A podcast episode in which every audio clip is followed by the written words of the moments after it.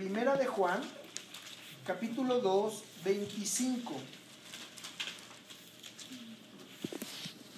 Primera de Juan 2, 25 dice, ¿todos están conmigo? Ok. Dice, y esta es la promesa que Él, o sea, que Cristo nos hizo, la vida Eterno. eterna. La vida eterna. No sé ustedes, pero yo quiero vida eterna. Yo quiero vivir y quiero disfrutar la vida eterna. Y esto es parte de, la- de las promesas que el Señor nos da. En, en Mateo 6:20, en Mateo 6:20, ¿Sí se acuerdan dónde está, Mateo? Mateo A ver, voy. está como la tercera parte de la Biblia, gracias a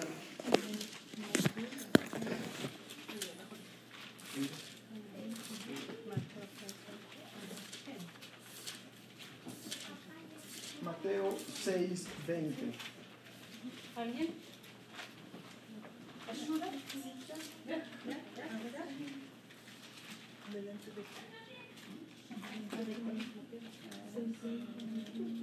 Desde el 19, por favor. 6, 19 y 20. Dice, no os hagáis tesoros en la tierra, donde la polilla y el orín corrompen, y donde ladrones minan y hurtan, sino dice, sino aceros, aseos, tesoros en el cielo, donde ni la polilla ni el orín corrompen, y donde ladrones no minan ni hurtan. Porque donde esté vuestro tesoro, allí estará también vuestro corazón. Vemos que la, la, la salvación que el Señor nos viene a ofrecer es padrísima. Es una salvación increíble.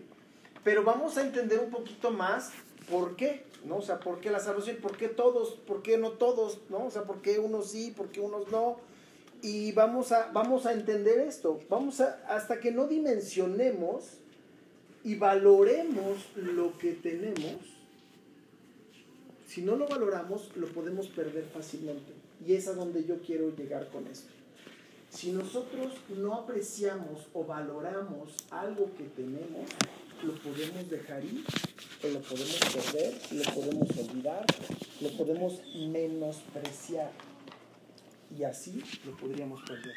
Y es algo que, que- que no quiero, eh, que es lo que no quiero que hagamos, ¿no? Ah, imagínense, imagínense, yo creo que todos quisiéramos, si nos dijeran, oye, pues te regalo 100 millones de dólares, yo creo que todos nos pondríamos contentos, ¿no? ¿No? Yo- o nada más yo. Yo creo que a todos nos daría gusto, ¿no? Recibir una cantidad, porque dice la Biblia que el dinero sirve para todo. Es decir, el dinero no es malo, el dinero es neutro. El dinero, si tú tienes en tu corazón cosas buenas, lo vas a usar para cosas buenas. Si tú en tu corazón tienes cosas malas, lo vas a usar para cosas malas. El dinero no tiene poder, el que tú eres el que le das poder al dinero. Pero, pues yo me imagino que todos nos, pondríamos muy contentos, ¿no? Ahora imagínense cuánto pagaría el multimillonario Carlos Slim por 100 años más de vida. Que le dijeran, mira, ¿sabes qué? Con esta fórmula vas a tener 100 años más de vida. ¿Cuánto creen que podría pagar? Miles de millones de dólares, ¿no creen? ¿No creen Pero que podría pagar si, si hubiese esa fórmula que dijeras, es que O bien, o que le dijeran, ¿sabes qué? Volverte a regresar a la juventud. ¿Cuánto no pagaría por volver a regresar a la juventud? y entonces vemos aquí lo que nosotros podemos ver es que realmente lo que Dios nos está ofreciendo es algo sumamente valioso que no tiene precio. ¿Sí me explico?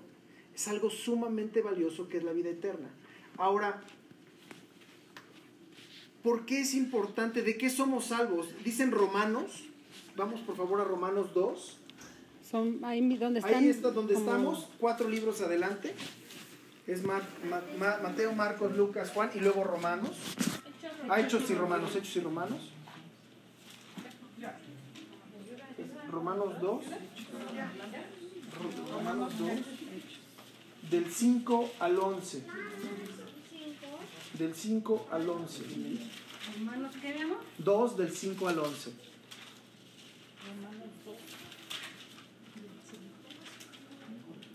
Del 5 al 11. Dice, pero por tu dureza y por tu corazón no arrepentido, atesoras para ti mismo ira para el día de la ira y de la revelación del justo juicio de Dios, el cual pagará a cada uno conforme a sus obras. Vida eterna a los que, repitan conmigo, perseverando Perseveraron. hasta ahí. En hacer el bien buscan gloria y honra e inmortalidad. Dice el versículo 8, pero ira y enojo a los que son contenciosos y no obedecen a la verdad, sino que obedecen a la injusticia. Tribulación y angustia sobre todo ser humano que hace lo malo, el judío primeramente y también el griego, pero gloria y honra y paz a todo el que hace lo bueno, al judío primeramente y también al griego. El 11, porque no hay acepción de personas para con Dios. ¿Qué quiere decir esto? Que hay un juicio. ¿Y por qué es importante esto? En el siguiente versículo que veremos aquí, dice, el segunda de Pedro, que está casi hasta el final de la Biblia, segunda de Pedro 3.10, segunda de Pedro 3.10,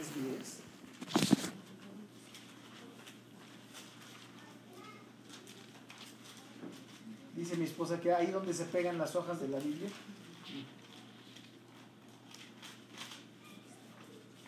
Segunda de Pedro, capítulo 3, versículo 10, dice, ¿Segunda? segunda, segunda carta de Pedro, 3, 10.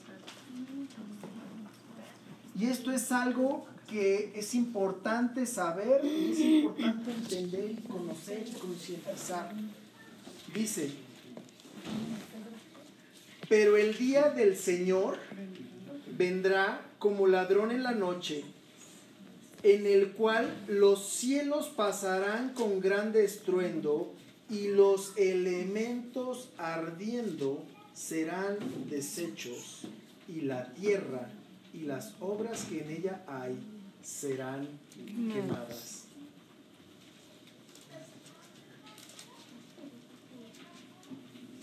Aquí nos está advirtiendo el Señor algo que sí va a pasar, que sí va a suceder. Dice la Biblia que el día de la ira del Señor vendrá con fuego sobre todo este planeta, sobre todas las cosas, y los elementos ardiendo serán deshechos. ¿Y cómo lo sabe el Señor y por qué nos lo dijo? El siguiente versículo nos da la respuesta. Juan 16, 11. Juan, Atrás. El En- Evangelio el según libro de San atrás. Juan 16 qué? 16, 11. Sí, donde están cerca Mateo, Marcos, Lucas y ahí en Juan 16, 11. Seis, adelante. Seis, once. ¿Me ayudas?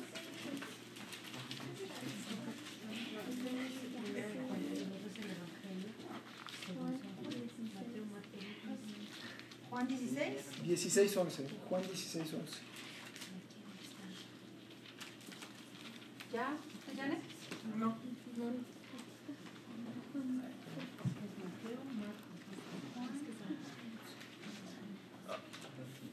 Juan 16.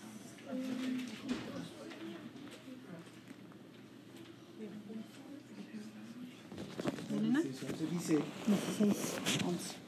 y de juicio, por cuanto el príncipe de este mundo ha sido ya juzgado. Vuelvan, vuelvan a repetir conmigo diciendo, el príncipe de este mundo El príncipe de este mundo ha sido ha sido ya, juzgado. ya juzgado. En pocas palabras, déjenme darles un antecedente. Satanás era un ángel que estaba al servicio de Dios y disfrutaba de toda la gloria de Dios, pero se le ocurrió ser el mejor de todos y rebelarse y llamar a otros y hacer lo que él quería y en pocas palabras hizo una rebelión, hizo una rebelión de la, de la gloria y del imperio de Dios. Se rebeló. Y al rebelarse, el Espíritu de Dios lo abandonó. En pocas palabras, Él no tiene el Espíritu de Dios y es algo muy simple. Si tú a la- algo vivo le quitas, le quitas la esencia de vida, solito empieza a descomponerse, a echarse a perder.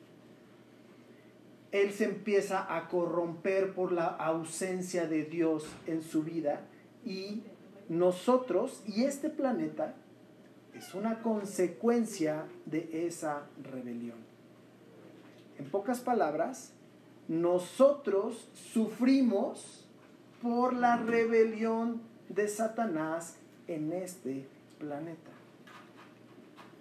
¿Sí me estoy explicando? Porque el plan original de Dios era que todos estuviéramos disfrutando de la gloria de Dios. Pero debido a esta rebelión, Satanás trae tinieblas al ser humano para que no pueda ver, conocer o entender ni el propósito de Dios, ni alcance la voluntad de Dios.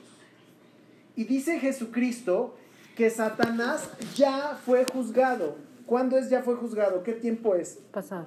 Es pasado. Tiempo pasado. ¿Qué significa?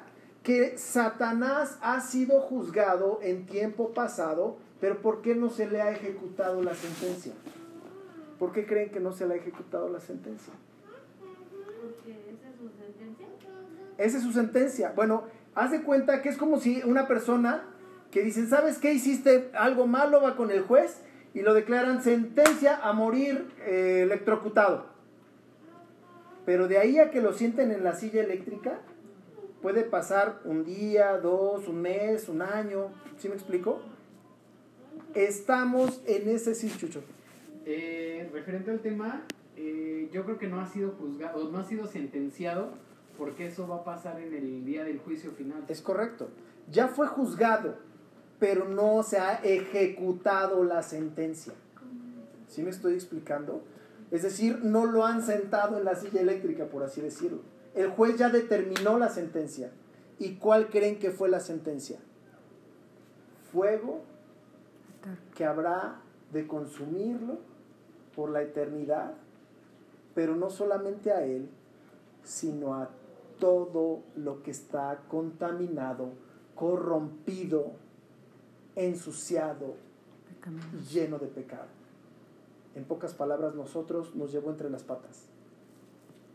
A mí, a mi esposa, a mis hijos, a mi mamá, a mi papá, a todos nos llevó entre las patas. ¿Y cuál es la buena noticia? ¿Cuál es la salvación? La salvación es que viene precisamente Jesucristo y dice, espérate, Señor, por favor, todavía no ejecutes la sentencia. Déjame ir al mundo. Yo pago con mi sangre, yo pago el precio por todo aquel que quiera salir de la vida del pecado y de la vida de que Satanás va llevando a la gente como, como si fuera un río, un río impetuoso que la gente va en el río y se lo, se lo lleva la corriente. Y se los lleva la corriente a todos. A menos que tú decidas ya no ir contra la corriente. Y para eso viene Cristo y te ofrece la salvación. Te dice, ¿quieres salvarte? Entonces ven conmigo. Te doy mi palabra, te doy mi Espíritu Santo, pero debes de decidir con toda la intención, decisión, fuerza, perseverancia, mantenerte en ese camino. En pocas palabras, Dios nos advierte que este mundo y Satanás serán juzgados. Todos serán juzgados, excepto solamente los que tengan a Jesucristo y al Espíritu Santo como su verdadero Señor, es decir, que lo sigan y que lo obedezcan, que le entreguen su vida, porque estamos acostumbrados, amados, con todo respeto lo digo, porque todos lo hemos hecho, todos lo hacemos. Le decimos, ah, ¿sabes qué? Sí, Dios, por favor, te pido esto, te pido el otro, pero, pero Dios, aquí te traigo y te llevo, te llevo a donde yo quiero. Y hago lo que a mí se me pega a mi gana. Y hago y decido y pienso y vivo mi vida como yo quiero. Ah, pero si tengo un problema, me acuerdo de ti. Ah, oye, por favor, ayúdame. Es muy diferente a que te postres del, delante del verdadero Dios y le dices, Señor, ahora tú, tú eres el Señor de mi vida. Y yo voy a ir y a obedecer a donde tú me digas. Cuando tú tienes esa actitud, amado, el Espíritu de Dios permanece en ti y te guía a toda verdad.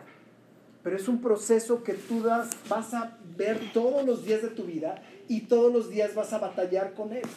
Aquí el secreto para alcanzar la, la, salvación que el Señor nos da es un regalo, es un regalo que Dios nos da, es gratis. Y vamos a verlo ahí en, en, en las hojas que tenemos. Dice en Efesios 2, del 8 al 9, que es completamente gratis. Efesios 2, está adelantito en Romanos, Efesios. Efesios 2 al 8 al 9. Eh, Romanos, Efesios, sí, perdón. Efesios 2 del 8 al 9. Romanos 2 del 8 al 9. 2 del 8 al 9.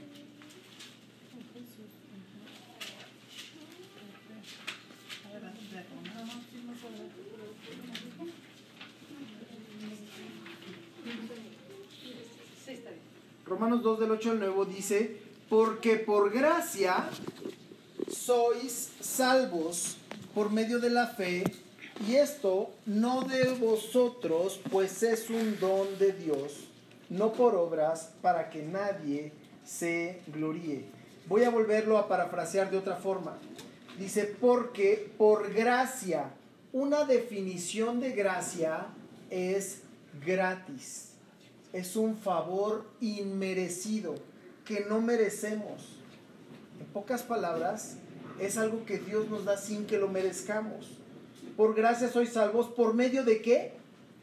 De la fe. Dice, por medio de la fe. Y esto no de vosotros, pues es un don, don es un regalo. Un regalo de Dios, no por obras para que nadie se gloríe. En pocas palabras, vemos que es un regalo la salvación que Dios nos da. Es un regalo. Dios nos la, nos la está regalando. Y la salvación, Chucho, en todas las áreas de tu vida. La salvación en cuanto a la sanidad es por fe. Así como la salvación es por fe.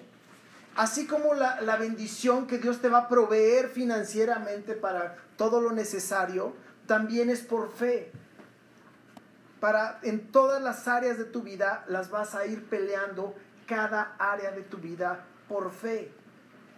Tu familia, rescatar a toda tu familia del fuego eterno es por fe. Es por la fe.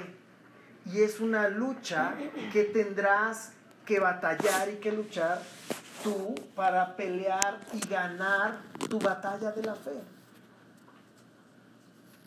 A lo mejor tu relación matrimonial es tu batalla de la fe. Y está también incluido en la salvación. Porque en la salvación de Dios está la presencia del Espíritu Santo y la presencia del Espíritu Santo trae armonía, paz y conexión. ¿Sí me explico? La gloria de Dios cuando la traes a tu vida trae todas estas bendiciones. Pero amados, es un proceso.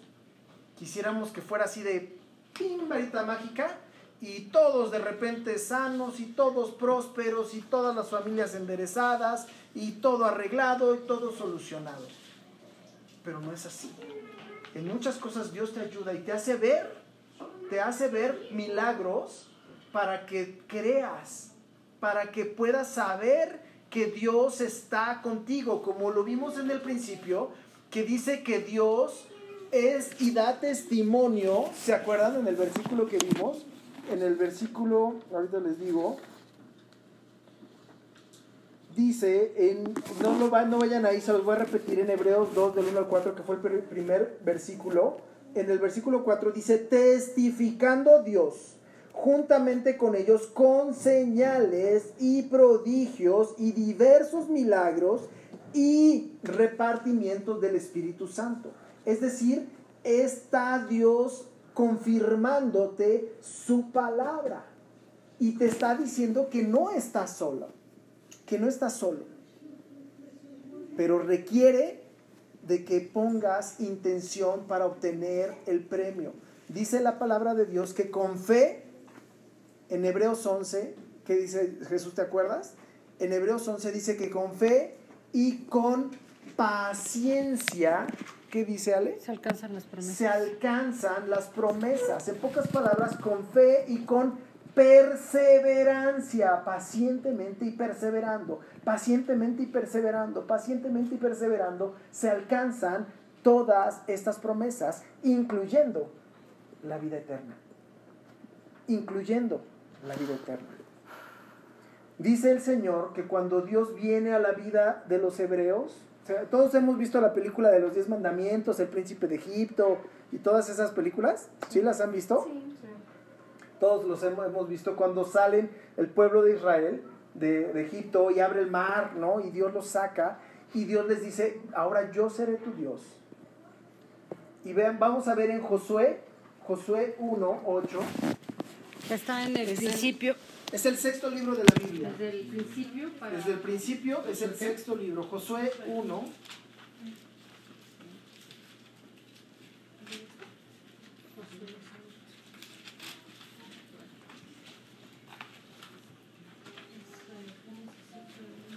Josué 1.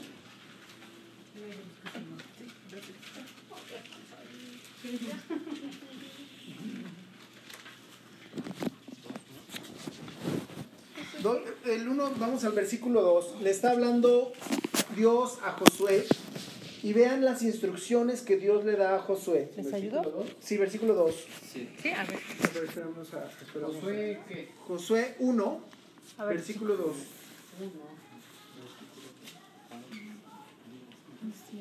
Y le da, le da instrucciones Dios a Josué, porque Moisés ya estaba, ya había muerto. Y le dice, mi siervo Moisés ha muerto. Ahora pues, levántate. Esa es una orden, ¿estás de acuerdo? Levántate y pasa, el- pasa este Jordán, tú y todo este pueblo, a la tierra que yo les doy a los hijos de Israel. Y os he entregado, como lo había dicho Moisés, todo lugar que pisare la planta de vuestro pie, desde el desierto y el Líbano hasta el gran río Éufrates, toda la tierra de los Eteos hasta, el gran mar, donde se pone el sol, será vuestro territorio. Nadie te podrá hacer frente en todos los días de tu vida. Como estuve con Moisés, estaré contigo. No te dejaré ni te desampararé. Aquí es donde empieza lo importante.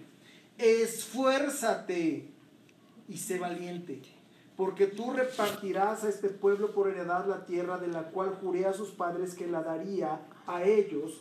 Y le vuelve a decir, solamente esfuérzate y sé muy valiente, para cuidar de hacer conforme a toda la ley. Repitan conmigo toda la ley. Toda la ley. Que mi siervo Moisés te mandó. No te apartes de ella, ni a diestra ni a siniestra, para que seas que Prosperado. prosperado en En todas, todas las cosas que emprendas. Nunca se apartará de tu boca este libro de la ley, sino que de día y de noche meditarás en él, para que guardes y hagas conforme a todo lo que en él está escrito, porque entonces harás prosperar tu camino y todo te saldrá bien. Y le termina rematando el número 9. Mira que te mando que te esfuerces y seas valiente. No temas ni desmayes, porque yo el Señor tu Dios estaré contigo en donde quiera que tú vayas. ¿Se dan cuenta cómo aquí hay una condición importante? ¿Qué le está diciendo? Esfuérzate y sé valiente. O sea, no te la vas a tener fácil. Va a haber que pelear, pero yo estoy contigo y yo te doy la victoria. Pero tienes que pelear, tienes que echarle ganas, tienes que ser esforzado y valiente. Y otra cosa importante que le dice, nunca se apartará de tu boca este libro de la ley, sino que de día y de noche meditarás en él para que guardes y hagas todo lo que en él está escrito, porque entonces y solo entonces todo te saldrá bien y estaré con y- Harás prosperar tu harás prosperar tu camino y todo te saldrá bien. ¿Sí me explico? Es condicional. ¿Sí me estoy explicando? La salvación también es condicionada. ¿A qué creen? A permanecer metidos con el Señor.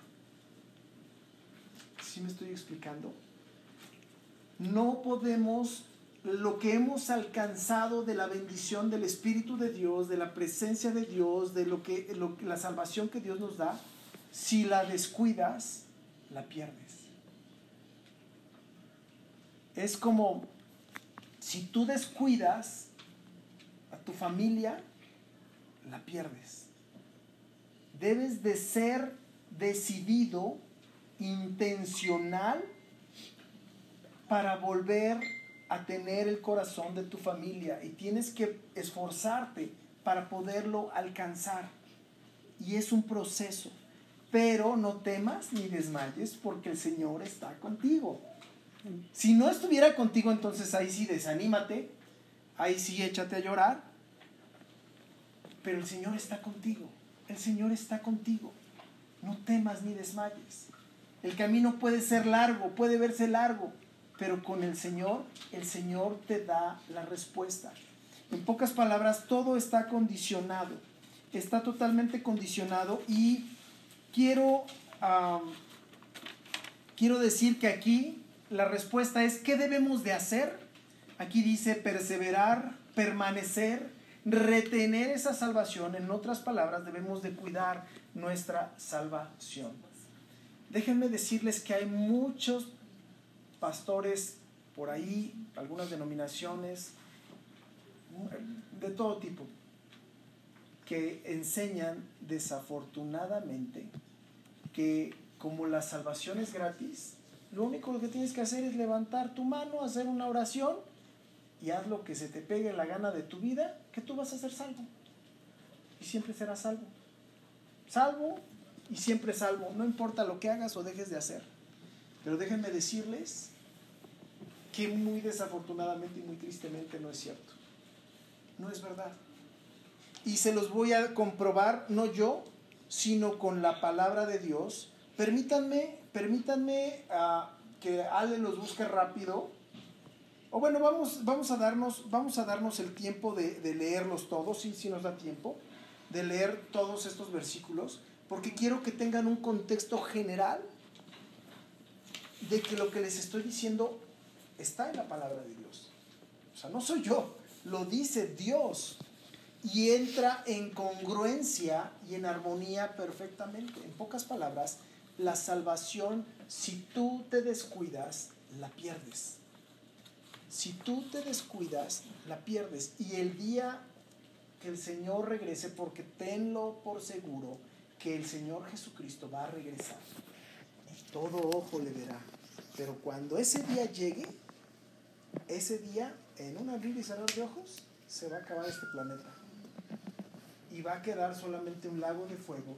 Y las almas atrapadas aquí vivirán en un lugar atado en un lago de fuego por la eternidad. ¿Cuál es la salvación? El Señor viene antes de ese juicio por los suyos y los rescata y los lleva. Dice el Señor, prepararé cielos nuevos y tierra nueva.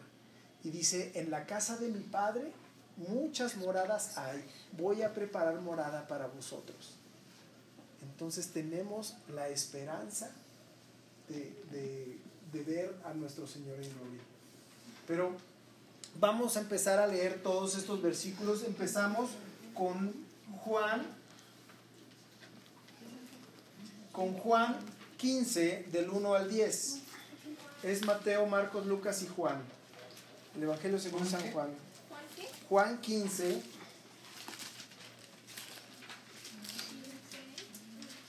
del 1 al 10. Al 10. Es correcto.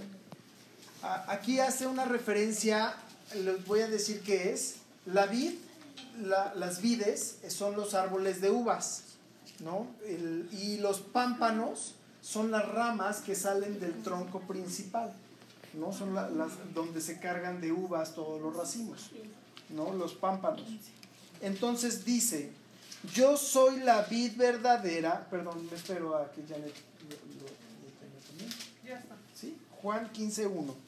Dice, yo soy la vid verdadera y mi padre es el labrador. Todo pámpano, por favor, eh, voy a hacer una pequeña pausa. Que me ayuden los jóvenes a contar cuántas veces decimos la palabra permanecer. ¿Sí? ¿Ok? ¿Tú me ayudas? Sí. Órale, va. Entonces, vuelvo a repetir, yo soy la vid verdadera y mi padre es el labrador. Todo pámpano que en mí no lleva fruto, lo quitará. Y todo aquel que lleva fruto, lo limpiará para que lleve más fruto. Ya vosotros estáis limpios por la palabra que os he hablado. Permaneced en mí y yo en vosotros, como el pámpano no puede llevar fruto por sí mismo si no permanece, si no permanece en la vida. Así tampoco vosotros si no permanecéis en mí. Yo soy la vid, vosotros los pámpanos. El que permanece en mí y yo en él, este lleva mucho fruto. Porque separados de mí, nada podéis hacer. El que en mí permanece, No permanece. el que en mí no permanece, gracias Sofía, será echado fuera como pámpano y se secará y los recogen y los echan en el fuego y arden. Si permanecéis en mí y mis palabras permanecen en vosotros, pedid todo lo que queréis y os será hecho. En esto es glorificado mi Padre, en que llevéis mucho fruto y, sea, y seáis así mis discípulos. Como el Padre me ha amado, así también yo os he amado. Permanecer en mi amor. Si guardáis mis mandamientos, permaneceréis en mi amor, así como yo he guardado los mandamientos de mi Padre y permanezco en su amor. ¿Cuántas palabras dijo permanecer? Yes. Diez veces permanecer en esta parte. Si se dan cuenta, la palabra clave de todo es permanecer. Si- y nos da el ejemplo, nos da el ejemplo de la vid que tiene injertada una rama. Dice también otra alegoría que si nosotros no éramos de esa vid, como hay injertos que hacen los agricultores, que cortan una ramita y hacen un huequito en el tronco y la amarran, la meten y empieza a nutrirse de la savia de ese tronco y al rato da fruto de ese mismo tronco. En pocas palabras, nosotros hemos sido injertados al tronco que es Cristo. Si nosotros decidimos permanecer verdaderamente en Él, entonces llevaremos fruto. Pero ¿qué dice si no permanecemos? Que se secan, los recogen y los echan en el fuego. ¿Sí me estoy explicando? Sí. Entonces aquí está diciendo que no importa que seas cristiano, que seas, que te hayas bautizado, que, que todo lo que tú me quieras decir, gustes y mandes, ¿no? Todas la- la- la- la- las penitencias que quieras hacer o todo lo que tú quieras. Si tú no permaneces en verdad, en espíritu y en verdad en Cristo, te vas a secar espiritualmente. Te vas a secar, te vas a morir, te vas a secar y terminará tu vida en el infierno. Y eso es un ejemplo de lo que dice la palabra del Señor. Vamos ahora, ahí muy cerquita, un versículo, un Mateo, Marcos, eh, dos, dos libros atrás está Marcos, Marcos 13. Marcos 13, 13. Sí, 13, versículo 13. Dos, dos libros atrás. 13, 13.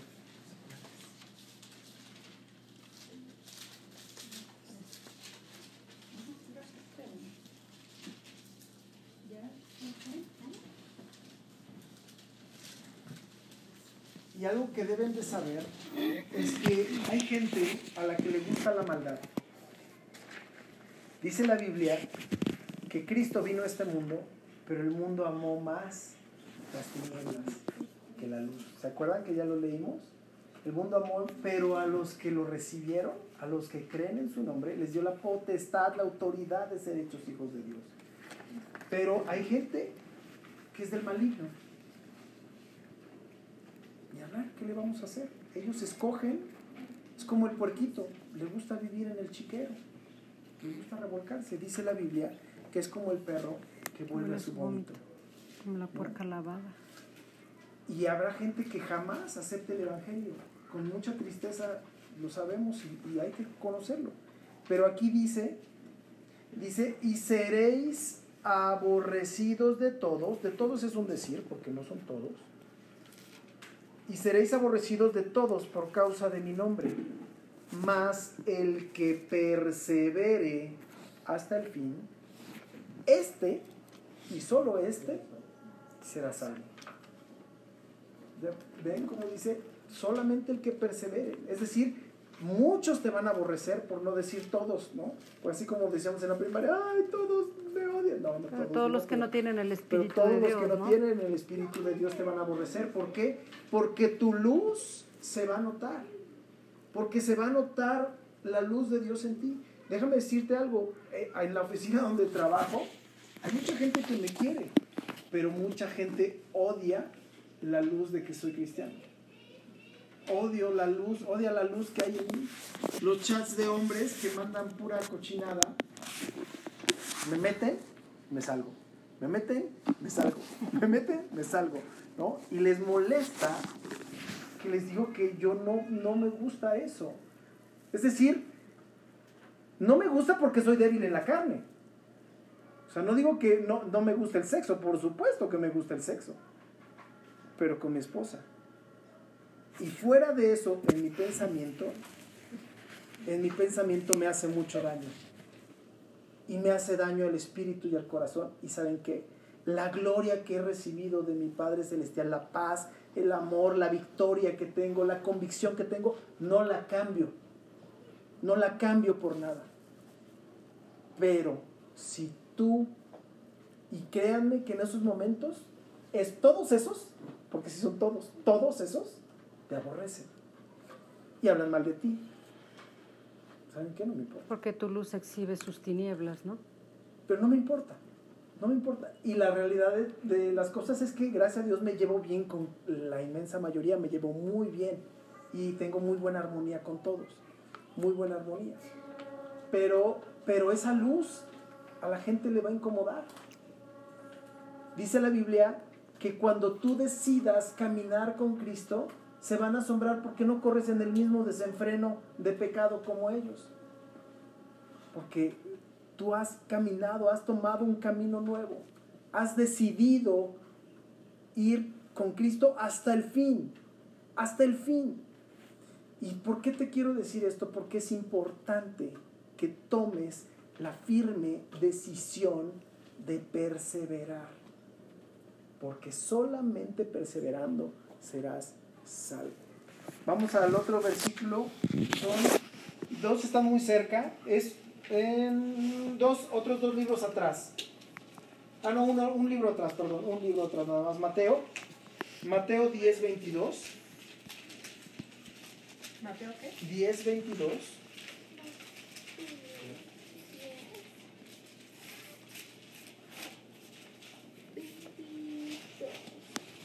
Mateo 10, 22. Dice,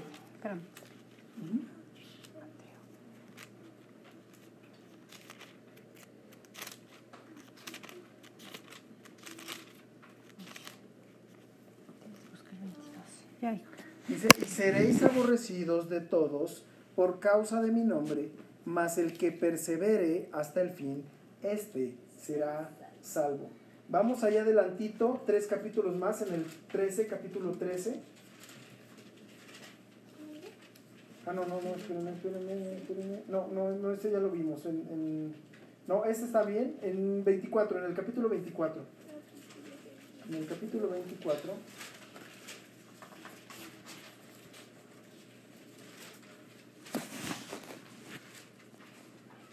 Versículo 13 y 14.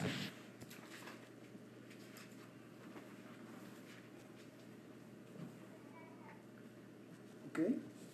Dice, mas el que persevere hasta el fin, este será salvo. Y será predicado este evangelio del reino en todo el mundo para testimonio a todas las naciones, y entonces vendrá el fin. Vamos ahora a Primera de Juan, este, este creo que no se los he dado. Primera de Juan, Está muy atrás, casi al final. hasta el final, casi hasta el final. Antes de Apocalipsis. Antes de Apocalipsis hay un- una hojita que es de Judas y otra, otra que es de Es en la de Primera de Juan. primera, sí, primera de Juan 2, 24. Y al 27. Sí, primera de Juan 2, 24 al 27. al 20. Ok. Dice, lo que habéis oído desde el principio, permanezca en vosotros. Si lo que habéis oído desde el principio permanece en vosotros, también vosotros permaneceréis en el Hijo y en el Padre. Y esta es la promesa que Él nos hizo, la vida eterna. Os he escrito esto sobre, sobre los que os engañan, pero la unción que vosotros recibisteis de Él permanece en vosotros y no tenéis necesidad de que nadie os enseñe, así como la unción misma os enseña todas las cosas y es verdadera y no es mentira, según ella os ha enseñado, permaneced en Él. ¿Sí? Ahora vamos a Hebreos bueno, ahí mismo, en segunda de Juan, ahí estamos en primera de Juan, adelantito está segunda, damos la vuelta, y está la segunda carta de Juan, versículo 1, bueno, nada más hay un capítulo, el versículo 9, dice, cualquiera que se extravía y no persevera en la doctrina de Cristo, no tiene a Dios. El que persevera en la doctrina de Cristo, ese sí tiene al Padre y al Hijo. Si alguno viene a vosotros y no trae esta doctrina, no le recibáis en casa ni le digáis bienvenido, porque el que le dice bienvenido participa en sus malas obras. ¿Sí me explicó? ¿Cómo está diciendo aquí Juan? ¿Era en la segunda de Juan? Sí, segunda de Juan 9. Nueve. Sí, Versículo dice, cualquiera que se extravía y no persevera en la doctrina de Cristo ¿Qué no tiene usted, pastor? Eh, Reina Valera. A mí yo tengo, y el mío sale, el que dice que está en la luz y aborrece a su hermano está todavía en tinieblas. Estás No, en estás primera en en primera. Juan. Ah, perdón. Sí. No, ¿de Juan? Sí, segunda de Juan. Solamente es un capítulo. Segunda de Juan, versículo 9. Qué diferencia. Se extravía y no persevera. ¿Sí? Ok. Cualquiera que se extravía y no persevera en la doctrina de Cristo no tiene a Dios. El que persevera en la doctrina de Cristo, ese sí tiene al Padre y al Hijo. Ok. Vamos un poco antes a Hebreos. Ya nada más nos quedan dos más. Hebreos 3. A ver si les ayudas, mi amor, con. Hebreos. Hebreos, eh, capítulo 3, versículos 6 al 14. Hebreos 6. Hebreos 6. No, 3, Hebreos 3, perdón. ¿qué? Hebreos 3, ¿qué? Hebreos 3, del 6 al 14.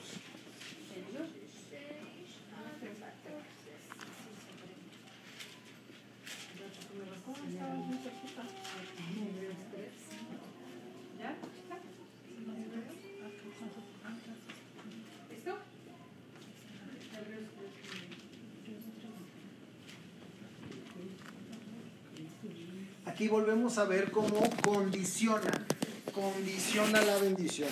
Dice, pero Cristo, como hijo sobre su casa, la cual somos nosotros, si retenemos firme hasta el fin la confianza y el gloriarnos en la esperanza.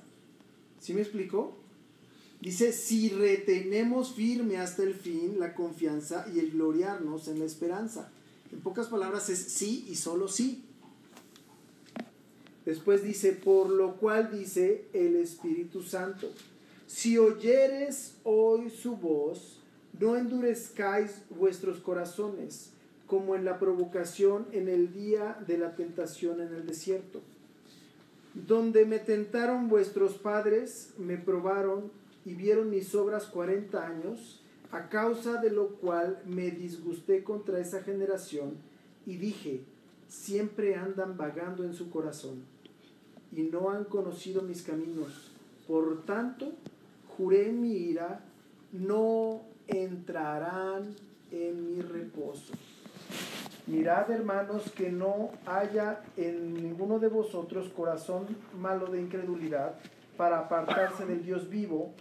Antes, exhortaos los unos a los otros cada día, entre tanto que se dice hoy, para que ninguno de vosotros endurezca por el engaño del pecado, porque somos hechos partícipes de Cristo, mm, participantes de Cristo, con tal que retengamos firme hasta el fin nuestra confianza del principio. Entre tanto que se dice, si oyereis hoy su voz, no endurezcáis vuestros corazones como en la provocación. Ok. Sí vemos aquí que está diciendo que fueron rebeldes y que Dios dijo, estos nada más andan vagando, por tanto, no entrarán en mi reposo. En pocas palabras, no heredarán la vida eterna.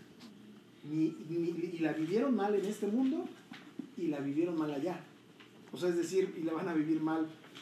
Porque todavía, ya después les, les hablaré más de toda esa, de todo lo que viene, de los acontecimientos que viene, de, de cómo se van a ir dando cronológicamente y cómo van a suceder, para que lo conozcan y para que lo sepan.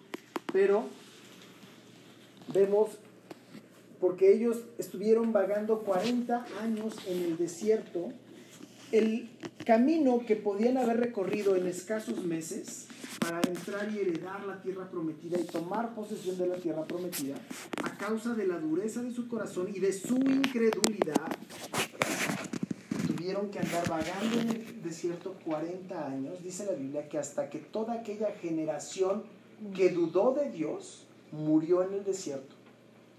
En pocas palabras, murieron en el desierto sin tener y obtener la tierra prometida ni la bendición de las promesas que Dios había dado.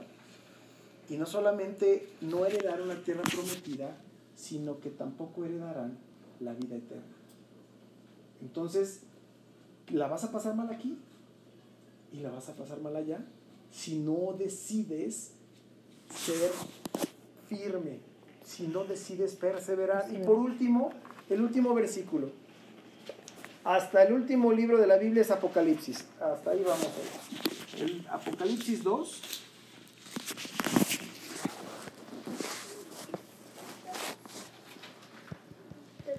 Versículo. Versículo 26.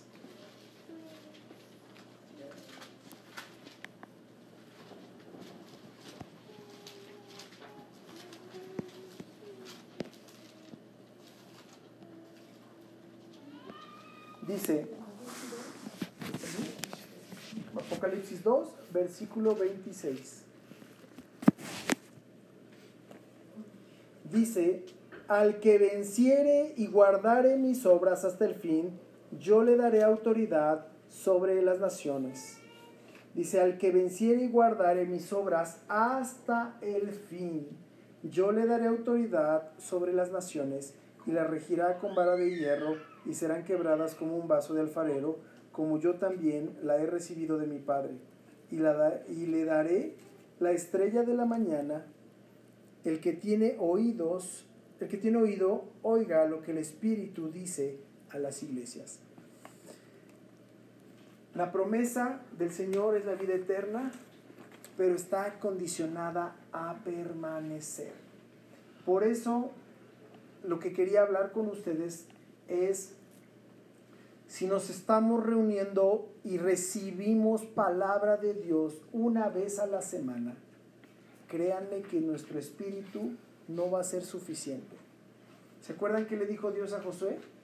Esfuérzate. Esfuérzate y sé valiente, meditarás Estas mi palabras. pala- mis palabras de día y de noche, para que le guardes y hagas de día y de noche. O sea, no solamente diario, sino que de día y de noche. Entonces, si la palabra de Dios la ponemos una vez a la semana en sus vidas, dudo y temo que vayan a obtener o alcanzar alcanzar la bendición porque entre, entre semana vienen muchos ataques y la vida y la cotidianidad, cotidianidad y las broncas y, y pleitos y demás y de repente se nos puede pasar. Se nuestro espíritu se puede debilitar. Entonces yo lo que les propongo es hacer el, enviarles el podcast todos los días. Voy a empezar retomando desde la clase 1, por así decirlo, para que vayan afianzando y vayan avanzando, y vayan avanzando, y vayan avanzando. Entre Primera de Juan, capítulo 2, 25. Primera de Juan 2, 25 dice... ¿Todos están conmigo? Ok. Dice, y esta es la promesa que Él, o sea, que Cristo nos hizo. La vida Eterno. eterna. La vida eterna. No sé ustedes, pero yo quiero vida eterna. Yo quiero vivir y quiero disfrutar la vida eterna. Y esto es parte de, la- de las promesas que el Señor nos da. En, en Mateo 6:20, en Mateo 6:20, ¿Sí se acuerdan dónde está, Mateo? Mateo Des- A ver, voy. está como a la tercera parte de la Biblia, gracias a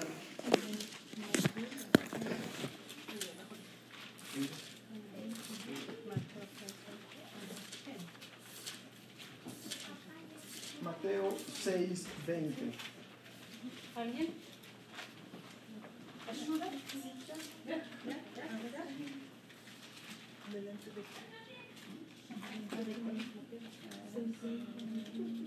Desde el 19, por favor.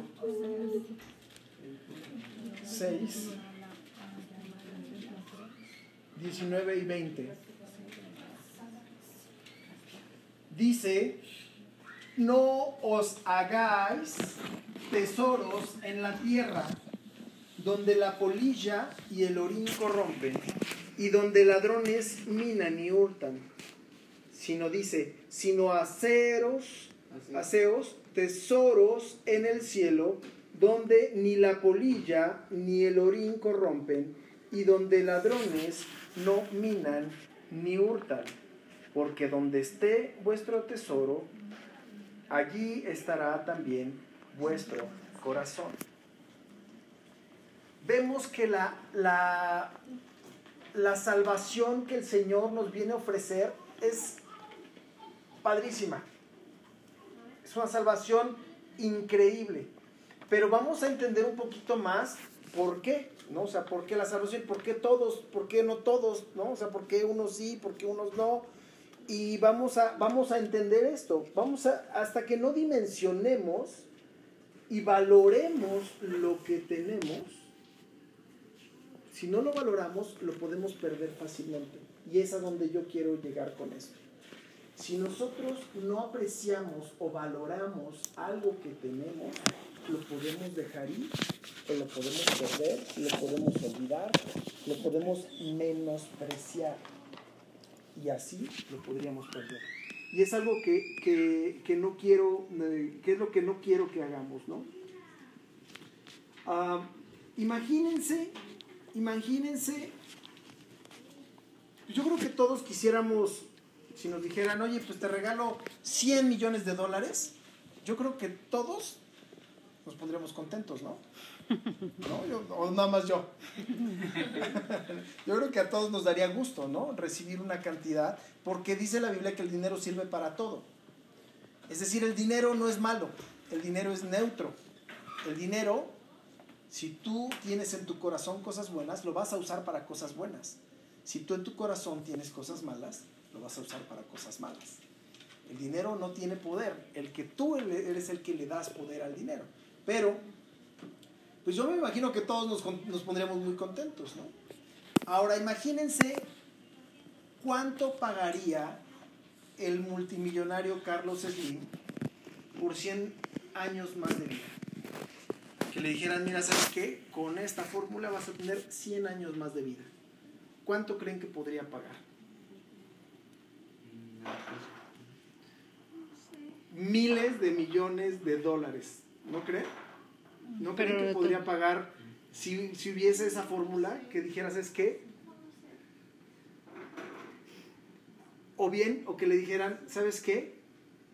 Volverte a regresar a la juventud. ¿Cuánto no pagaría por volver a regresar a la juventud? y entonces vemos aquí lo que nosotros podemos ver es que realmente lo que Dios nos está ofreciendo es algo sumamente valioso que no tiene precio. ¿Sí me explico? Es algo sumamente valioso que es la vida eterna. Ahora, ¿por qué es importante? ¿De qué somos salvos? Dicen Romanos, vamos por favor a Romanos 2. Son ahí mi- donde están. Ahí está donde como- estamos, cuatro libros adelante. Es Ma- Ma- Ma- Mateo, Marcos, Lucas, Juan y luego Romanos. Ah, Hechos y Romanos, Hechos y Romanos. Romanos 2. Ro- Romanos 2. Del 5 al 11. Del 5 al 11. Hermanos, ¿qué vemos? 2 del 5 al 11.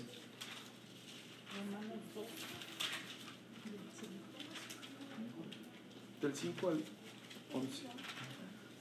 Dice, pero por tu dureza y por tu corazón no arrepentido, atesoras para ti mismo ira para el día de la ira y de la revelación del justo juicio de Dios, el cual pagará a cada uno conforme a sus obras.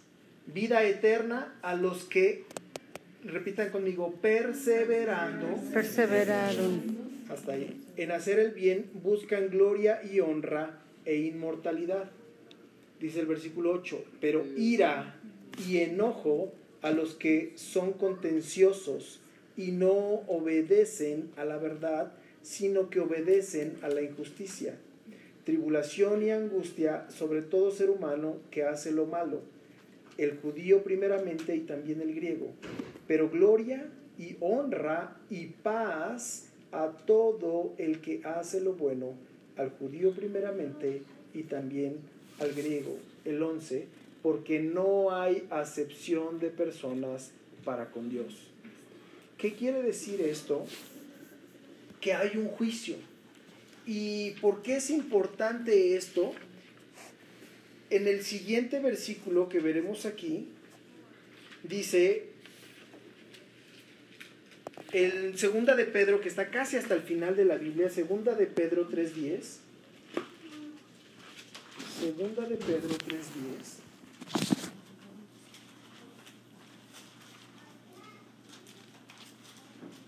dice mi esposa que ahí donde se pegan las hojas de la Biblia,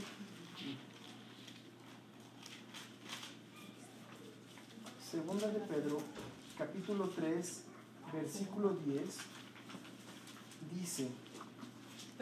¿Segunda? Ujú, Segunda, segunda carta de Pedro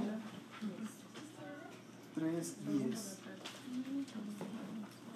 Y esto es algo que es importante saber y es importante entender y conocer y concientizar. Dice, pero el día del Señor vendrá como ladrón en la noche en el cual los cielos pasarán con grande estruendo y los elementos ardiendo serán deshechos y la tierra y las obras que en ella hay serán quemadas.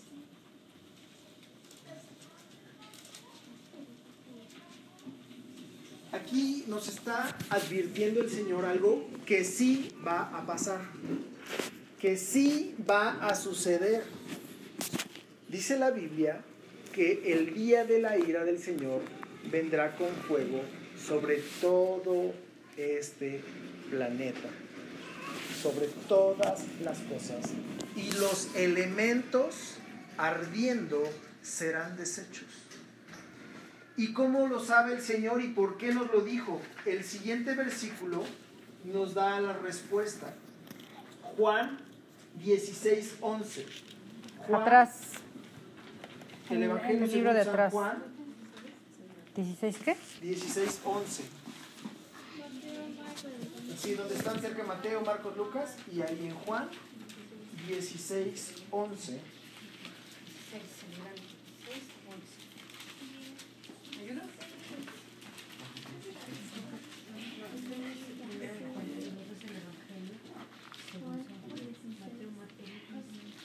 Juan 16. 16, 11. Juan 16, 11. ¿Ya? ¿Janet? No.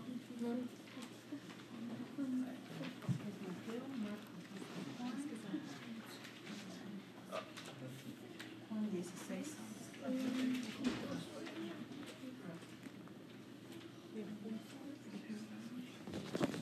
¿Elena? 16, 11. Dice, 16, 11.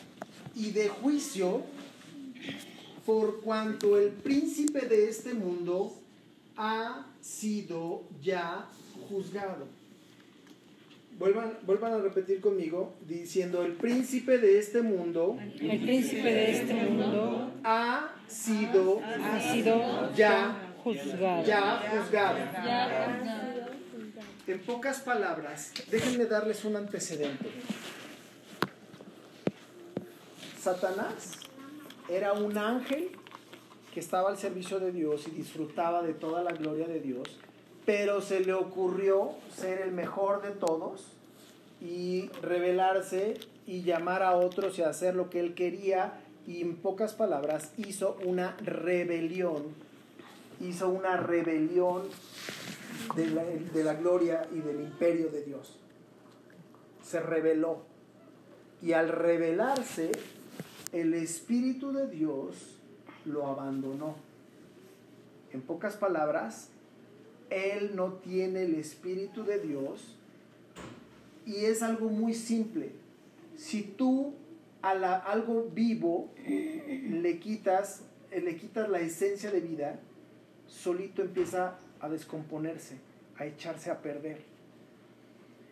Él se empieza a corromper por la ausencia de Dios en su vida y nosotros y este planeta es una consecuencia de esa rebelión.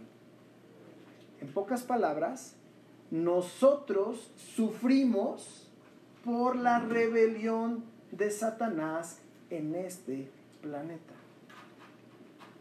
¿Sí me estoy explicando? Porque el plan original de Dios era que todos estuviéramos disfrutando de la gloria de Dios. Pero debido a esta rebelión, Satanás trae tinieblas al ser humano para que no pueda ver, conocer o entender ni el propósito de Dios, ni alcance la voluntad de Dios.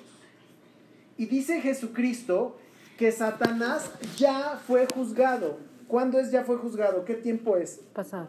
Es pasado. Tiempo pasado. ¿Qué significa? Que Satanás ha sido juzgado en tiempo pasado, pero ¿por qué no se le ha ejecutado la sentencia? ¿Por qué creen que no se le ha ejecutado la sentencia? Porque esa es su sentencia. Esa es su sentencia. Bueno, haz de cuenta que es como si una persona que dicen, ¿sabes qué hiciste algo malo? Va con el juez y lo declaran sentencia a morir eh, electrocutado.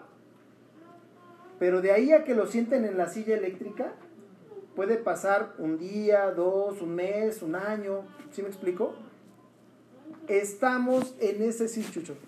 Eh, referente al tema, eh, yo creo que no ha sido juzgado, no ha sido sentenciado, porque eso va a pasar en el día del juicio final. Es correcto.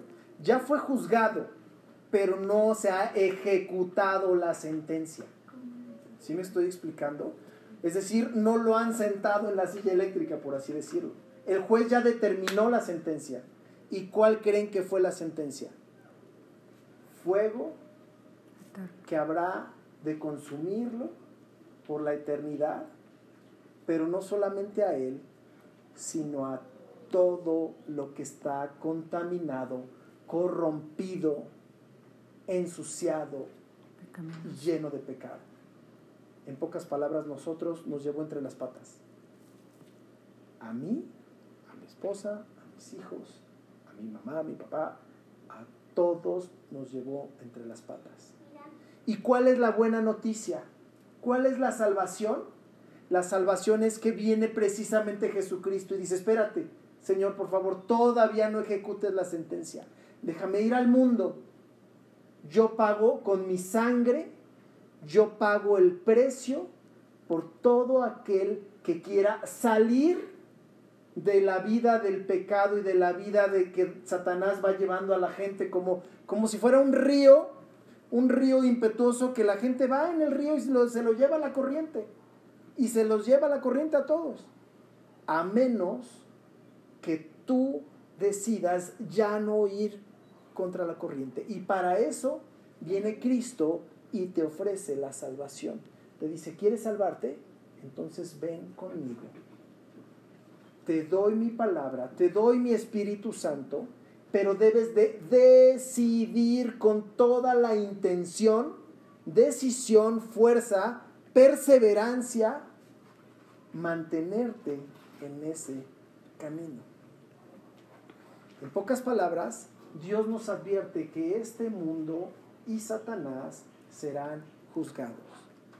Todos serán juzgados, excepto solamente los que tengan a Jesucristo y al Espíritu Santo como su verdadero Señor, es decir, que lo sigan y que lo obedezcan, que le entreguen su vida, porque estamos acostumbrados, amados, con todo respeto lo digo, porque todos lo hemos hecho, todos lo hacemos.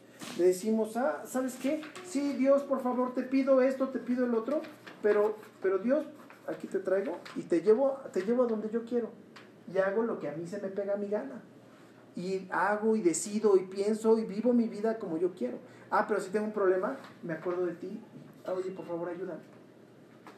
Es muy diferente a que te postres del, delante del verdadero Dios le dices, Señor, ahora tú, tú eres el Señor de mi vida y yo voy a ir y a obedecer a donde tú me digas. Cuando tú tienes esa actitud, amado, el Espíritu de Dios permanece en ti y te guía a toda verdad. Pero es un proceso que tú vas a ver todos los días de tu vida y todos los días vas a batallar con él.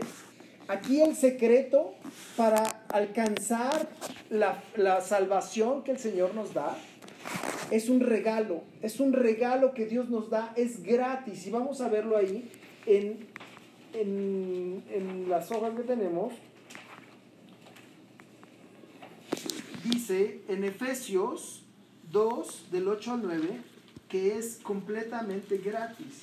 Efesios 2, está adelantito en Romanos, Efesios. Efesios 2 al 8 al 9. Eh, Romanos- Efesios, sí, perdón. Efesios 2 del 8 al 9. Eh, Romanos 2 del 8 al 9. 2 del 8 al 9.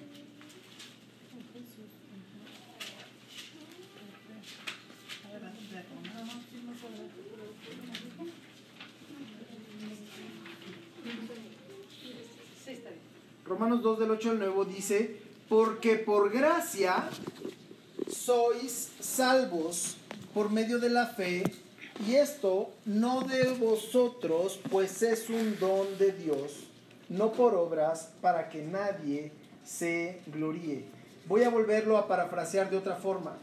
Dice, porque por gracia, una definición de gracia es gratis. Es un favor inmerecido que no merecemos. En pocas palabras, es algo que Dios nos da sin que lo merezcamos. Por gracia sois salvos, ¿por medio de qué? De la fe. Dice, por medio de la fe. Y esto no de vosotros, pues es un don, don es un regalo. Un regalo de Dios, no por obras para que nadie se gloríe. En pocas palabras, vemos que es un regalo la salvación que Dios nos da. Es un regalo. Dios nos la, nos la está regalando. Y la salvación, Chucho, en todas las áreas de tu vida. La salvación en cuanto a la sanidad es por fe. Así como la salvación es por fe. Así como la, la bendición que Dios te va a proveer financieramente para todo lo necesario, también es por fe. Para en todas las áreas de tu vida las vas a ir peleando cada área de tu vida por fe. Tu familia, rescatar a toda tu familia del fuego eterno es por fe. Es por la fe.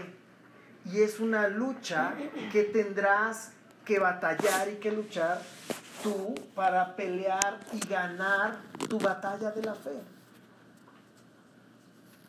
A lo mejor tu relación matrimonial es tu batalla de la fe. Y está también incluido en la salvación.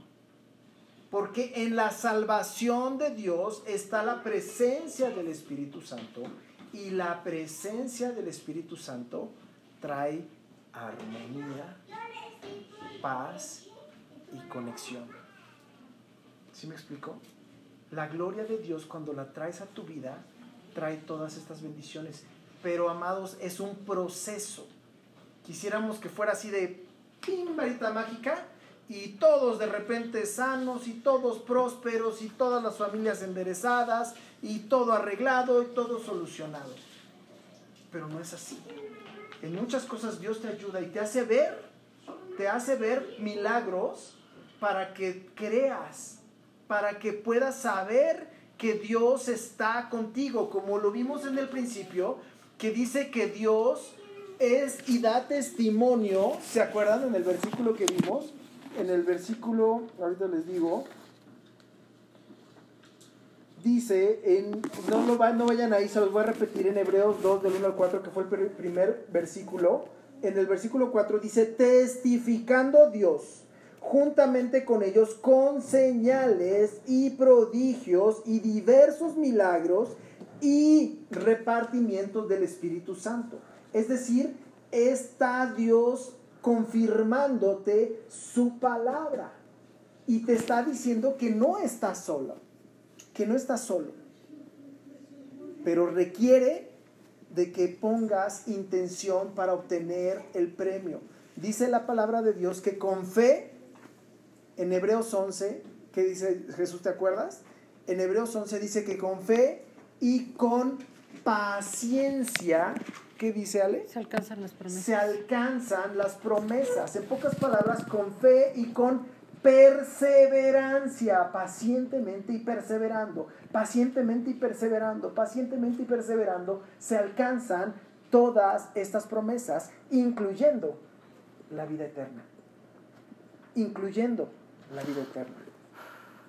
Dice el Señor que cuando Dios viene a la vida de los hebreos, o sea, todos hemos visto la película de los diez mandamientos, el príncipe de Egipto y todas esas películas, ¿sí las han visto? Sí. Todos los hemos, hemos visto cuando salen el pueblo de Israel de, de Egipto y abre el mar, ¿no? Y Dios los saca y Dios les dice, ahora yo seré tu Dios. Y vean, vamos a ver en Josué, Josué 1, 8. Está en el Es el- principio. Es el sexto libro de la Biblia. Desde el principio para... Desde el principio es el sexto libro, Josué 1.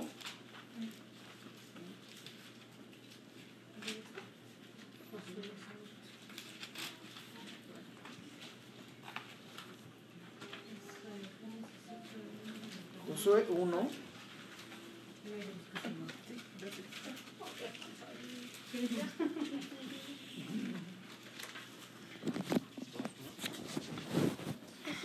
El 1, vamos al versículo 2. Le está hablando Dios a Josué.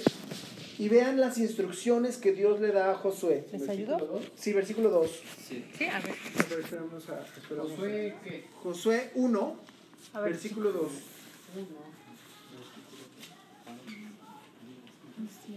Y le da, le da instrucciones Dios a Josué, porque Moisés ya estaba, ya había muerto.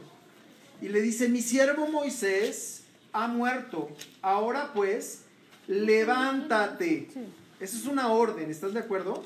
Levántate y pasa, el- pasa este Jordán, tú y todo este pueblo, a la tierra que yo les doy a los hijos de Israel.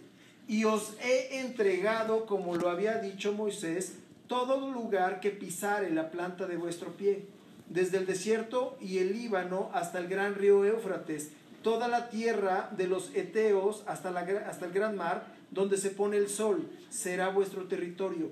Nadie te podrá hacer frente en todos los días de tu vida. Como estuve con Moisés, estaré contigo. No te dejaré ni te desampararé. Aquí es donde empieza lo importante. Esfuérzate y sé valiente, porque tú repartirás a este pueblo por heredad la tierra de la cual juré a sus padres que la daría a ellos. Y le vuelve a decir, solamente esfuérzate y sé muy valiente para cuidar de hacer conforme a toda la ley. Repitan conmigo, toda la ley Toda la ley. que mi siervo Moisés te mandó, no te apartes de ella, ni a diestra ni a siniestra, para que seas que prosperado en En todas, todas las cosas que emprendas. Nunca se apartará de tu boca este libro de la ley, sino que de día y de noche meditarás en él, para que guardes y hagas conforme a todo lo que en él está escrito, porque entonces harás prosperar tu camino y todo te saldrá bien. Y le termina rematando el número 9.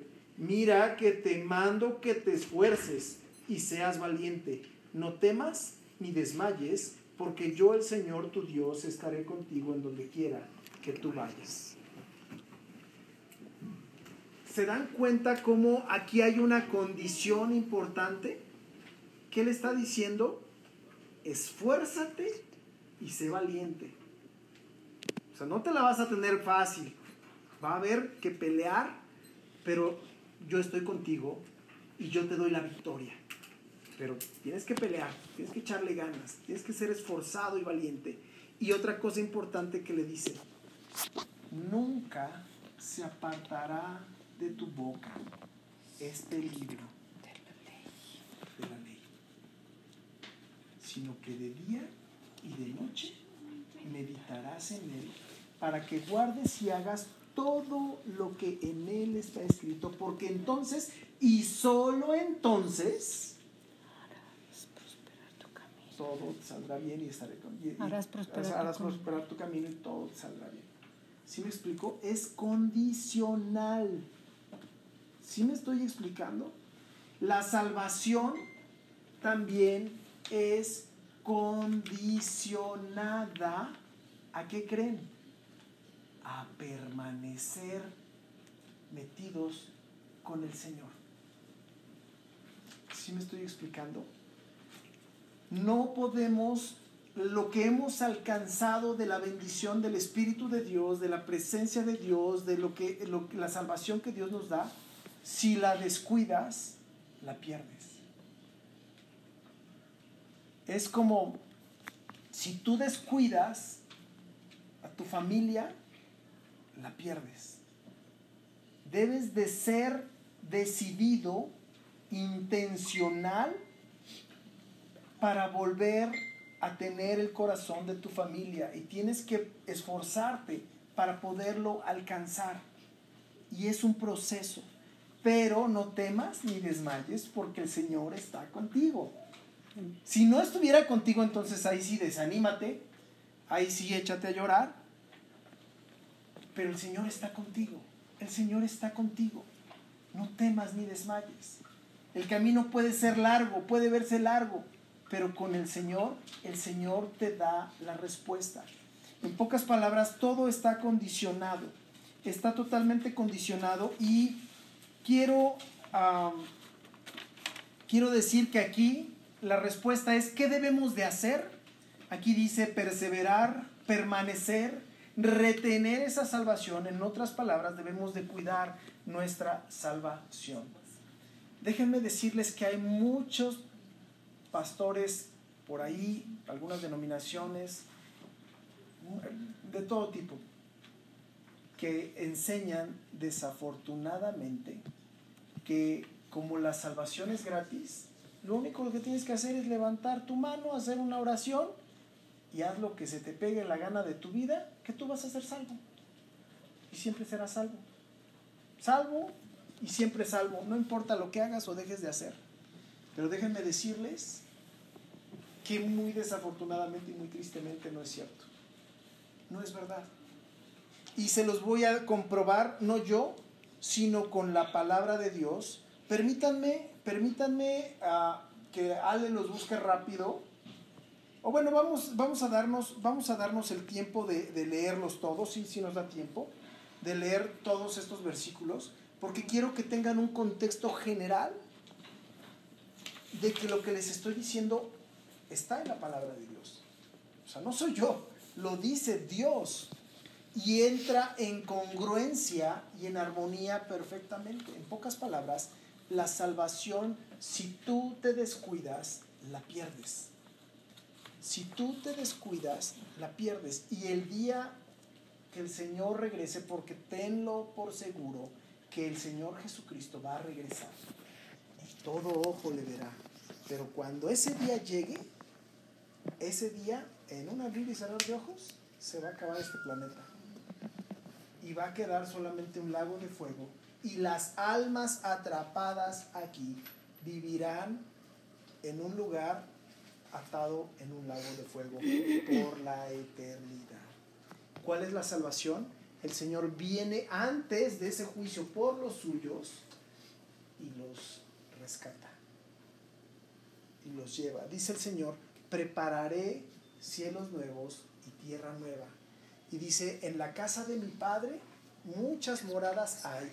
Voy a preparar morada para vosotros. Entonces tenemos la esperanza de, de, de ver a nuestro Señor en gloria. Pero vamos a empezar a leer todos estos versículos. Empezamos con Juan con Juan 15 del 1 al 10. Es Mateo, Marcos, Lucas y Juan. El Evangelio según San Juan. Juan 15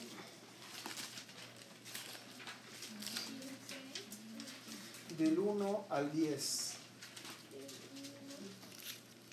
al 10. Es correcto. Aquí hace una referencia, les voy a decir qué es. La vid, la- las vides son los árboles de uvas, ¿no? El- y los pámpanos son las ramas que salen del tronco principal, ¿no? Son la- las donde se cargan de uvas todos los racimos, ¿no? Los pámpanos. Entonces dice, yo soy la vid verdadera, perdón, me espero a que lo, lo- lo tenga también. Ya está. ¿Sí? Juan 15.1. Dice, yo soy la vid verdadera y mi padre es el labrador. Todo pámpano, por favor, eh, voy a hacer una pequeña pausa. Que me ayuden los jóvenes a contar cuántas veces decimos la palabra permanecer. ¿Sí? ¿Ok? ¿Tú me ayudas? Sí. Órale, va. Entonces, vuelvo a repetir, yo soy la vid verdadera y mi padre es el labrador. Todo pámpano que en mí no lleva fruto, lo quitará. Y todo aquel que lleva fruto, lo limpiará para que lleve más fruto. Ya vosotros estáis limpios por la palabra que os he hablado. Permaneced en mí y yo en vosotros, como el pámpano no puede llevar fruto por sí mismo si no permanece, si no permanece en la vida. Así tampoco vosotros si no permanecéis en mí. Yo soy la vid, vosotros los pámpanos. El que permanece en mí y yo en él, este lleva mucho fruto. Porque separados de mí, nada podéis hacer. El que en mí permanece, No permanece. el que en mí no permanece, gracias Sofía, será echado fuera como pámpano y se secará y los recogen y los echan en el fuego y arden. Si permanecéis en mí y mis palabras permanecen en vosotros, pedid todo lo que queréis y os será hecho. En esto es glorificado mi Padre, en que llevéis mucho fruto y, sea, y seáis así mis discípulos. Como el Padre me ha amado, así también yo os he amado. Permanecer en mi amor. Si guardáis mis mandamientos, permaneceréis en mi amor, así como yo he guardado los mandamientos de mi Padre y permanezco en su amor. ¿Cuántas palabras dijo permanecer? Yes. Diez veces permanecer en esta parte. Si se dan cuenta, la palabra clave de todo es permanecer. Si- y nos da el ejemplo, nos da el ejemplo de la vid que tiene injertada una rama. Dice también otra alegoría que si nosotros no éramos de esa vid, como hay injertos que hacen los agricultores, que cortan una ramita y hacen un huequito en el tronco y la amarran, la meten y empieza a nutrirse de la savia de ese tronco y al rato da fruto de ese mismo tronco. En pocas palabras, nosotros hemos sido injertados al tronco que es Cristo. Si nosotros decidimos permanecer verdaderamente en Él, entonces llevaremos fruto. Pero ¿qué dice si no permanecemos? Que se secan, los recogen y los echan en el fuego. ¿Sí me estoy explicando? sí. Entonces aquí está diciendo que no importa que seas cristiano, que seas, que te hayas bautizado, que, que todo lo que tú me quieras decir, gustes y mandes, ¿no? Todas la- la- la- la- las penitencias que quieras hacer o todo lo que tú quieras. Si tú no permaneces en verdad, en espíritu y en verdad en Cristo, te vas a secar espiritualmente.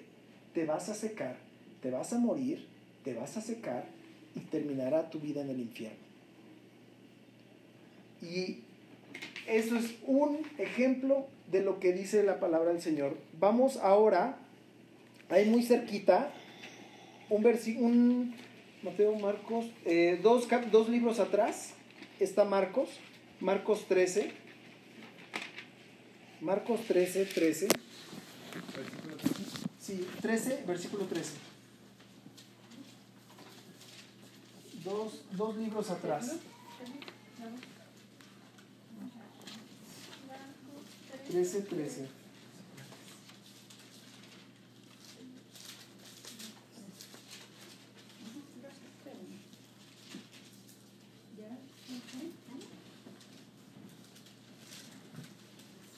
Y algo que deben de saber es que hay gente a la que le gusta la maldad. Dice la Biblia que Cristo vino a este mundo, pero el mundo amó más las tinieblas que la luz. ¿Se acuerdan que ya lo leímos? El mundo amó, pero a los que lo recibieron, a los que creen en su nombre, les dio la potestad, la autoridad de ser hechos hijos de Dios. Pero hay gente que es del maligno. Y hablar, ¿qué le vamos a hacer? Ellos escogen, es como el puerquito, le gusta vivir en el chiquero, le gusta revolcarse. Dice la Biblia que es como el perro que vuelve a su vómito. Como la puerca lavada. Y habrá gente que jamás acepte el Evangelio. Con mucha tristeza lo sabemos y, hay que conocerlo. Pero aquí dice, dice, y seréis aborrecidos de todos, de todos es un decir, porque no son todos, y seréis aborrecidos de todos por causa de mi nombre, mas el que persevere hasta el fin, este, y solo este, será salvo. ¿Ven cómo dice? Solamente el que persevere. Es decir, muchos te van a aborrecer, por no decir todos, ¿no? Pues así como decíamos en la primaria, ay, todos me odian. No, no Pero todos, todos no, los que no tienen el pero Espíritu todos de los Dios, que no, ¿no? tienen el Espíritu de Dios te van a aborrecer. ¿Por qué? Porque tu luz se va a notar. Porque se va a notar la luz de Dios en ti. Déjame decirte algo. eh, En la oficina donde trabajo, hay mucha gente que me quiere, pero mucha gente odia la luz de que soy cristiano. Odio la luz, odia la luz que hay en mí. Los chats de hombres que mandan pura cochinada, me meten, me salgo. Me meten, me salgo. Me meten, me salgo. ¿no? Y les molesta que les digo que yo no, no me gusta eso. Es decir, no me gusta porque soy débil en la carne. O sea, no digo que no, no me gusta el sexo, por supuesto que me gusta el sexo, pero con mi esposa. Y fuera de eso, en mi pensamiento, en mi pensamiento me hace mucho daño. Y me hace daño al espíritu y al corazón. ¿Y saben qué? La gloria que he recibido de mi Padre Celestial, la paz, el amor, la victoria que tengo, la convicción que tengo, no la cambio. No la cambio por nada. Pero si tú, y créanme que en esos momentos, es todos esos, porque si son todos, todos esos, te aborrecen. Y hablan mal de ti. ¿Saben qué? No me importa. Porque tu luz exhibe sus tinieblas, ¿no? Pero no me importa. No me importa. Y la realidad de, de las cosas es que gracias a Dios me llevo bien con la inmensa mayoría, me llevo muy bien. Y tengo muy buena armonía con todos. Muy buena armonía. Pero, pero esa luz a la gente le va a incomodar. Dice la Biblia que cuando tú decidas caminar con Cristo, se van a asombrar porque no corres en el mismo desenfreno de pecado como ellos. Porque tú has caminado, has tomado un camino nuevo, has decidido ir con Cristo hasta el fin, hasta el fin. ¿Y por qué te quiero decir esto? Porque es importante que tomes la firme decisión de perseverar. Porque solamente perseverando serás salvo. Vamos al otro versículo. Son dos están muy cerca. Es en dos, otros dos libros atrás. Ah, no, uno- un libro atrás, perdón, un libro atrás nada más. Mateo. Mateo 10, 22. ¿Mateo qué? 10, 22.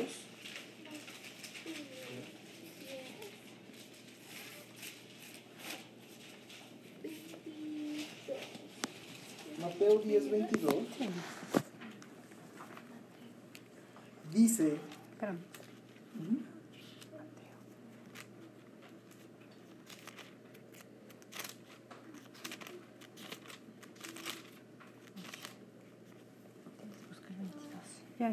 Dice, y seréis aborrecidos de todos por causa de mi nombre, mas el que persevere hasta el fin, este será salvo.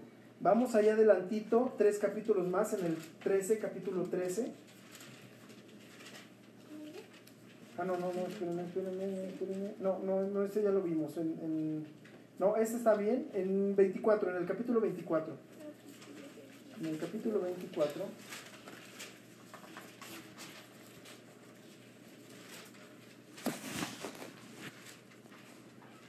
Versículo 13 y 14.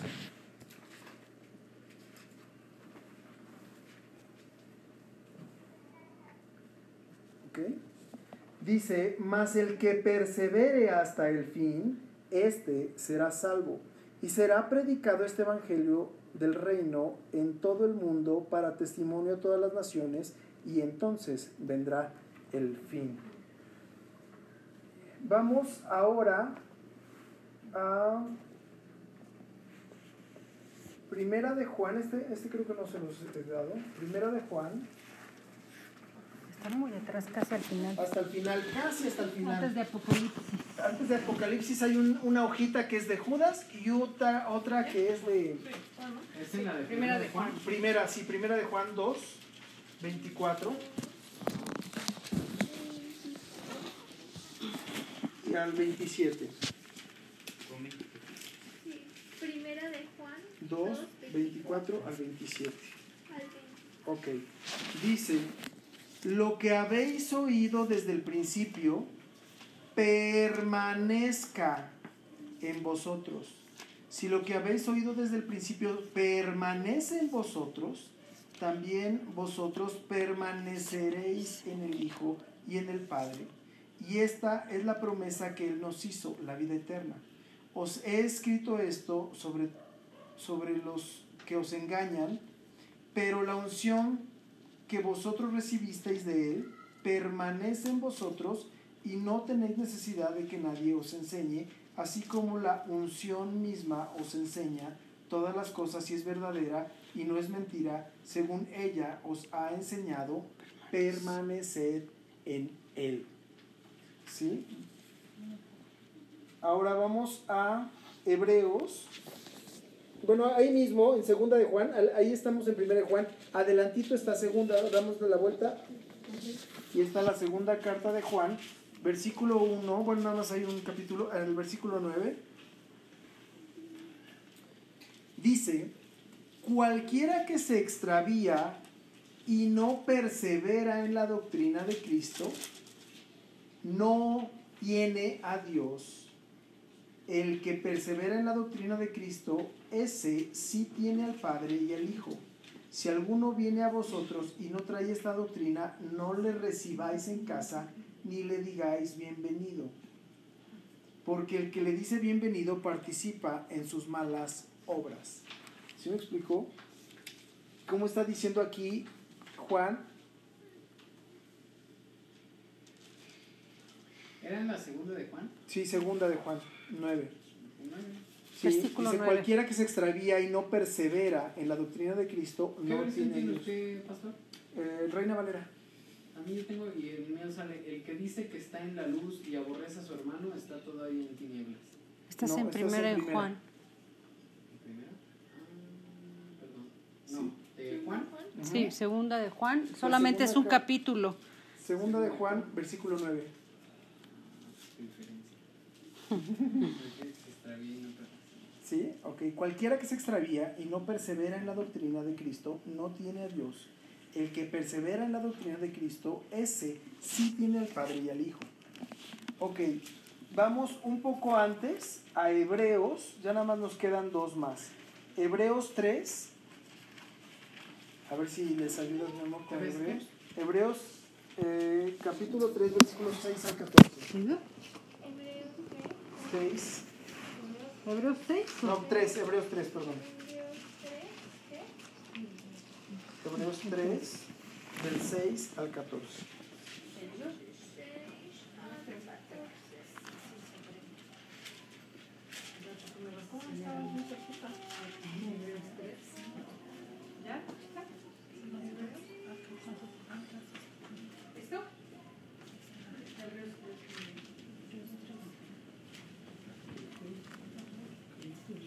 Aquí volvemos a ver cómo condiciona, condiciona la bendición. Dice, pero Cristo, como hijo sobre su casa, la cual somos nosotros, si retenemos firme hasta el fin la confianza y el gloriarnos en la esperanza. ¿Sí me explico? Dice, si retenemos firme hasta el fin la confianza y el gloriarnos en la esperanza. En pocas palabras es sí y solo sí. Después dice, por lo cual dice el Espíritu Santo, si oyeres hoy su voz, no endurezcáis vuestros corazones, como en la provocación en el día de la tentación en el desierto, donde me tentaron vuestros padres, me probaron y vieron mis obras cuarenta años, a causa de lo cual me disgusté contra esa generación y dije, siempre andan vagando en su corazón y no han conocido mis caminos. Por tanto, juré en mi ira, no entrarán en mi reposo. Mirad, hermanos, que no haya en ninguno de vosotros corazón malo de incredulidad para apartarse del Dios vivo. Antes, exhortaos los unos a los otros cada día, entre tanto que se dice hoy, para que ninguno de vosotros se endurezca por el engaño del pecado, porque somos hechos partícipes de Cristo, mm, participantes de Cristo, con tal que retengamos firme hasta el fin nuestra confianza del principio. Entre tanto que se dice, si oyereis hoy su voz, no endurezcáis vuestros corazones como en la provocación. Ok. Si vemos aquí que está diciendo que fueron rebeldes y que Dios dijo, estos nada más andan vagando, por tanto, no entrarán en mi reposo. En pocas palabras, no heredarán la vida eterna. Y la vivieron mal en este mundo y la vivieron mal allá.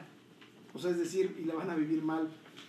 Porque todavía, ya después les, les hablaré más de, toda esa, de todo lo que viene, de los acontecimientos que viene, de, de cómo se van a ir dando cronológicamente y cómo van a suceder para que lo conozcan y para que lo sepan. Pero vemos porque ellos estuvieron vagando 40 años en el desierto, el camino que podían haber recorrido en escasos meses para entrar y heredar la tierra prometida y tomar posesión de la tierra prometida, a causa de la dureza de su corazón y de su incredulidad, tuvieron que andar vagando en el desierto 40 años, dice la Biblia, que hasta que toda aquella generación que dudó de Dios murió en el desierto. En pocas palabras, murieron en el desierto sin tener y obtener la tierra prometida ni la bendición de las promesas que Dios había dado. Y no solamente no heredaron la tierra prometida, sino que tampoco heredarán la vida eterna. Entonces, la vas a pasar mal aquí y la vas a pasar mal allá si no decides ser firme, si no decides perseverar. Y por último, el último versículo. Hasta el último libro de la Biblia es Apocalipsis. Hasta ahí vamos a ver. El Apocalipsis 2.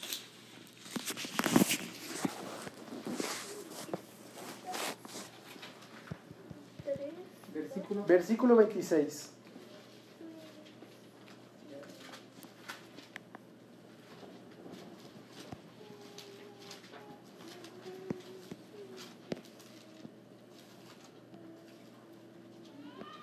Dice, Apocalipsis 2, versículo 26. Dice, al que venciere y guardare mis obras hasta el fin, yo le daré autoridad sobre las naciones. Dice, al que venciere y guardare mis obras hasta el fin, yo le daré autoridad sobre las naciones y la regirá con vara de hierro y serán quebradas como un vaso de alfarero, como yo también la he recibido de mi Padre. Y, la y le daré la estrella de la mañana. El que tiene oídos, el que tiene oído, oiga lo que el Espíritu dice a las iglesias. La promesa del Señor es la vida eterna pero está condicionada a permanecer. Por eso, lo que quería hablar con ustedes es si nos estamos reuniendo y recibimos palabra de Dios una vez a la semana, créanme que nuestro espíritu no va a ser suficiente. ¿Se acuerdan que le dijo Dios a Josué? Esfuérzate. Esfuérzate y sé valiente, meditarás Estas mi palabras. pala- mis palabras de día y de noche, para que le guardes y hagas de día y de noche. O sea, no solamente diario, sino que de día y de noche. Entonces, si la palabra de Dios la ponemos una vez a la semana en sus vidas, dudo y temo que vayan a obtener o alcanzar alcanzar la bendición porque entre, entre semana vienen muchos ataques y la vida y la cotidianidad, y las broncas y, pleitos y demás y de repente se nos puede pasar. Nuestro espíritu se puede debilitar entonces yo lo que les propongo es hacer el enviarles el podcast todos los días. Voy a empezar retomando desde la clase 1 por así decirlo para que vayan afianzando y vayan avanzando y vayan avanzando y vayan avanzando